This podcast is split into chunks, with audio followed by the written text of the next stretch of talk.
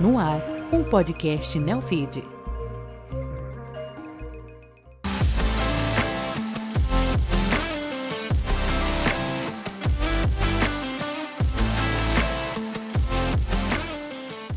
Você está ouvindo Vida de Startup, uma produção original Neofit. Eu sou Rodrigo Loureiro e no programa de hoje converso com Marcelo França, cofundador da Cellcoin, empresa que fornece infraestrutura para serviços financeiros para fintechs, bancos e companhias em geral. A Cellcoin já levantou mais de 180 milhões de reais em investimentos, mas fazer isso não foi nada fácil. Para conseguir captar recursos para sua operação, Marcelo precisou enfrentar desde um banco quebrando no meio de uma rodada até um terremoto. Marcelo, vamos começar com essa história que tinha até um terremoto né, no meio da Cellcoin. Me conta isso. É verdade. A Celcoin surgiu em 2016 e o problema que a gente adereçou foram as dezenas de milhões de brasileiros que frequentavam mensalmente lotéricas e agências. Né? A gente percebeu que a população já estava todo com o smartphone na mão, e qual foi a ideia? Vamos colocar a lotérica no bolso do, do usuário, né? para que ele não precisasse mais é, para que ele não precisasse mais ir em lotéricas, bancos, pudesse fazer tudo de uma forma digital. Então a gente lançou a Celcoin em 2016 no modelo de parecido com o de uma conta digital. E aí começou a nossa saga, né? A gente percorreu mais de 50 fundos, não teve funding, percebeu que esse modelo B2C seria muito difícil de escalar na empresa, de adquirir usuários um a um. E, ao mesmo tempo, veio oportunidade.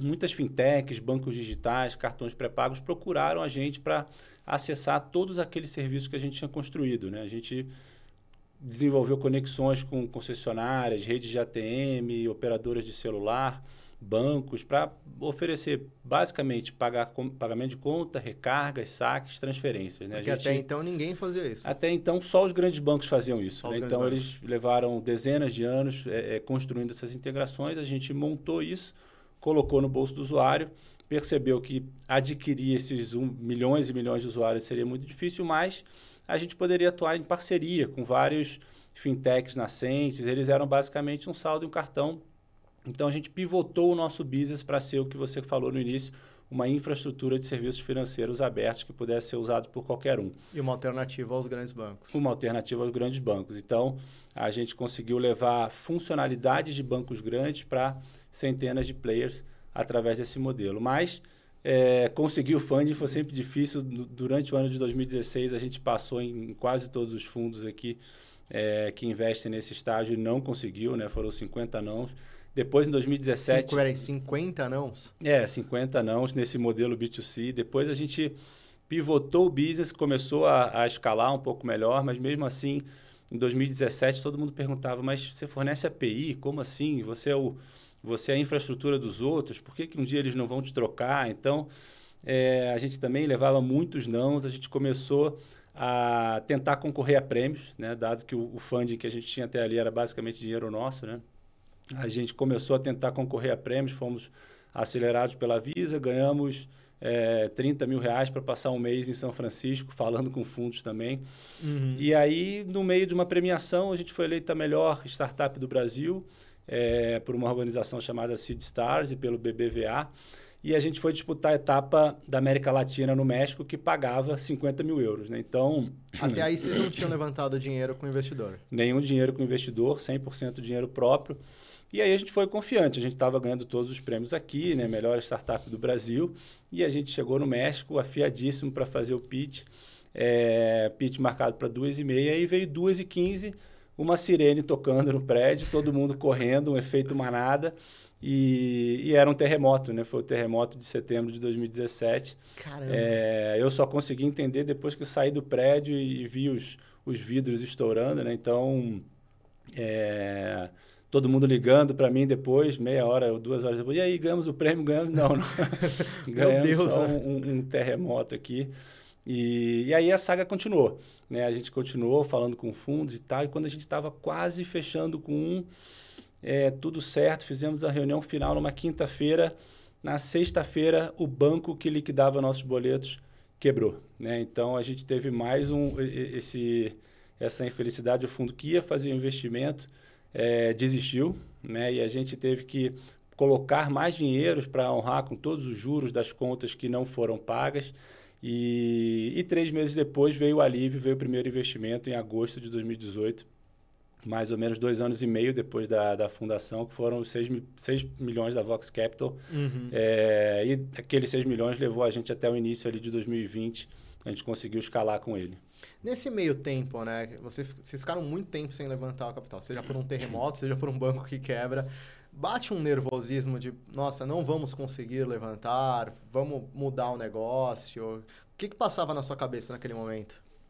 É, bate uma tensão, né, da gente não conseguir escalar o negócio como deveria, é, até quando a gente leva, né? É, é, que outras fontes de financiamento a gente pode, pode conseguir. Então, acho que bate todo tipo de pensamento na cabeça. Mas, mas acho que a persistência é o, é, é, é o que define o, o, o, sucesso depois, né? Acho que você vai persistindo, tentando. Acho que você tem que ser aquele, aquela formiguinha que vai ali é, percorrendo todos os caminhos. E acho que todos os nãos que a gente leva vem sempre com feedback, pelo menos dos fundos bons. Então, a gente aprendeu muito durante esse processo, a gente criou muito relacionamento. Tem, tem vários fundos que falaram não para a gente, que hoje em dia a gente se relaciona, troca ideia. É, às vezes até indica startups, né? Então, eu acho que faz parte do, da, da, jornada, faz parte do aprendizado. No fim, ter tido um terremoto no México e o banco ter quebrado, no final deu tudo certo, né? Para vocês conseguirem levantar capital e as coisas deram certo, certo? Deu, deu certo, deu certo. Pelo menos estamos, estamos crescendo bastante e, e enfim, e, e acho que cada mês é, uma, é um desafio. Acho que tem que estar sempre pensando qual é a próxima pernada de crescimento. Né? A gente também é, conseguimos esse investimento em 2018 e o o caixa estava acabando já no, na virada ali de 2019 para 20. Veio Foi o momento ideal. Foi, exatamente. Então a gente buscou funding de novo. Quando a gente conseguiu o term sheet em janeiro, fevereiro, veio a pandemia. Então, mais uma vez veio o fantasma do, do fundraising e perdemos um pedaço do investimento, acabamos recompondo é, e conseguimos fazer a rodada novamente. Bom, vocês conseguiram capital, conseguiram alavancar a operação ali para ser uma alternativa aos grandes bancos, né? Mas vocês também enfrentaram alguns problemas com os bancos que vocês tinham conta, né? Me explica o que, que foi essa história. É, no início, é, é como eu comentei, só os bancos grandes tinham é, desenvolvido essas integrações com rede de ATM, com concessionárias principalmente. E, e sempre que algum banco percebia que a gente estava, de alguma forma, usando para ajudar fintechs, eles cortavam imediatamente. Né? Então, a gente teve que correr, correr muito rápido para desenvolver a nossa própria infraestrutura, sem dependência de, de terceiros.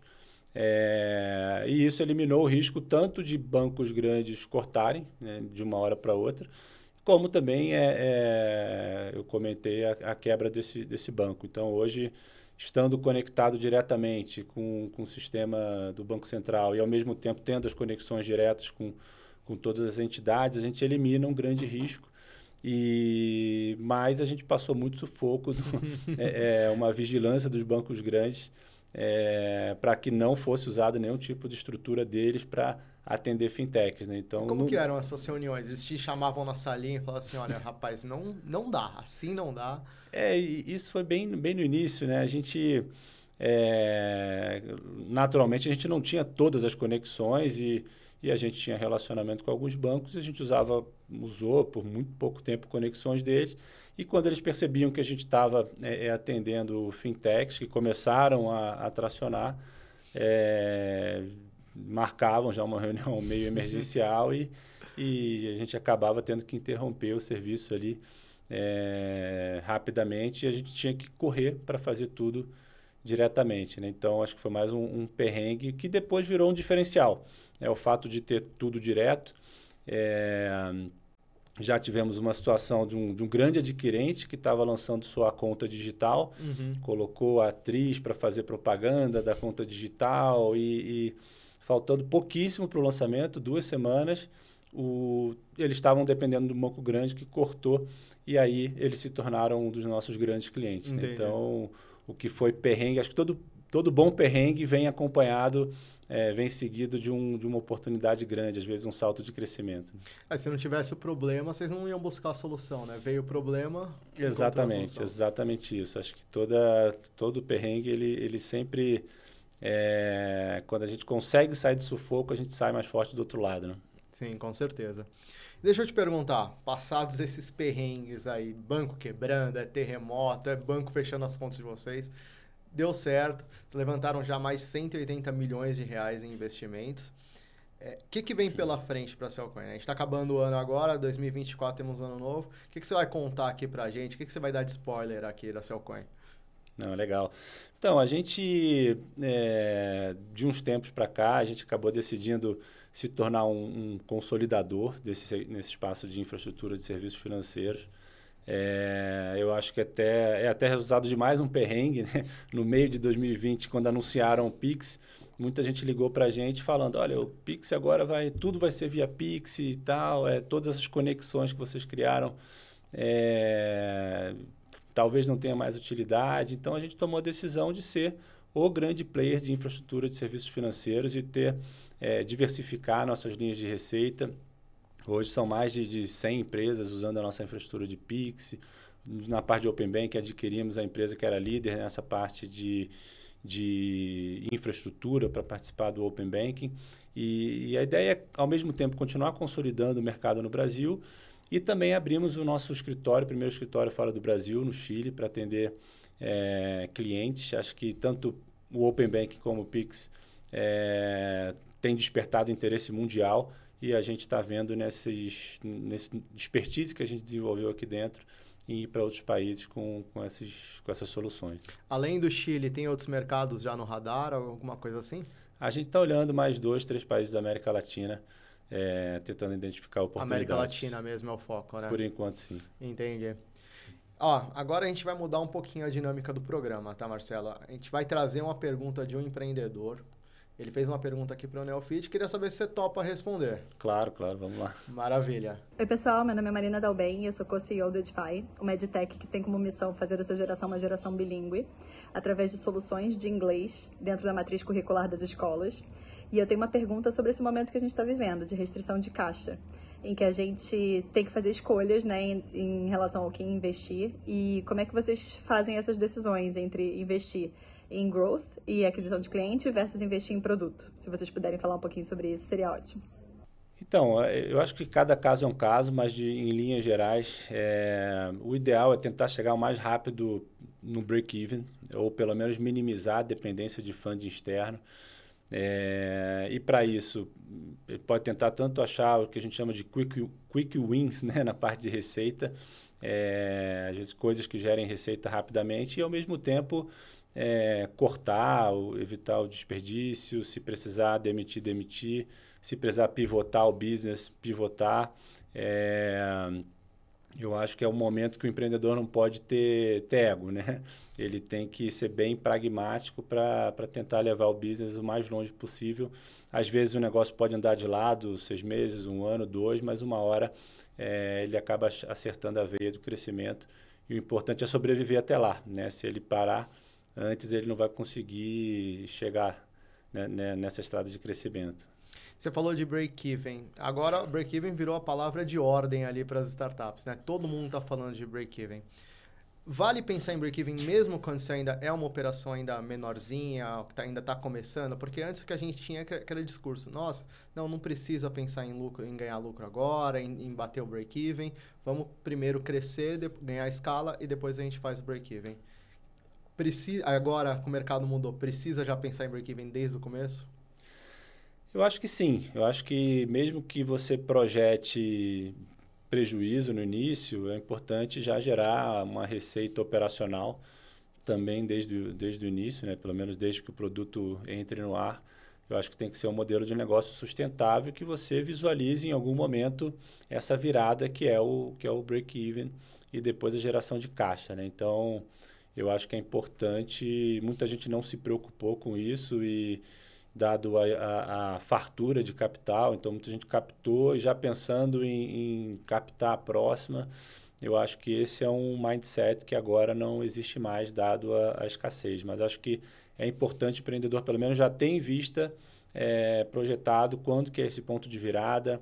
É, eventualmente pode vir algum fundo adicional, ele pode investir um pouco mais de crescimento, mas é importante estar sempre com essa, com essa virada no, do resultado no radar. Entendi.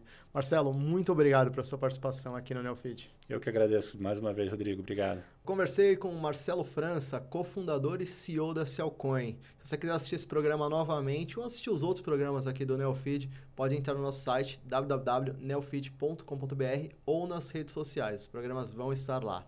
A gente se vê na próxima aqui no Vida de Startup.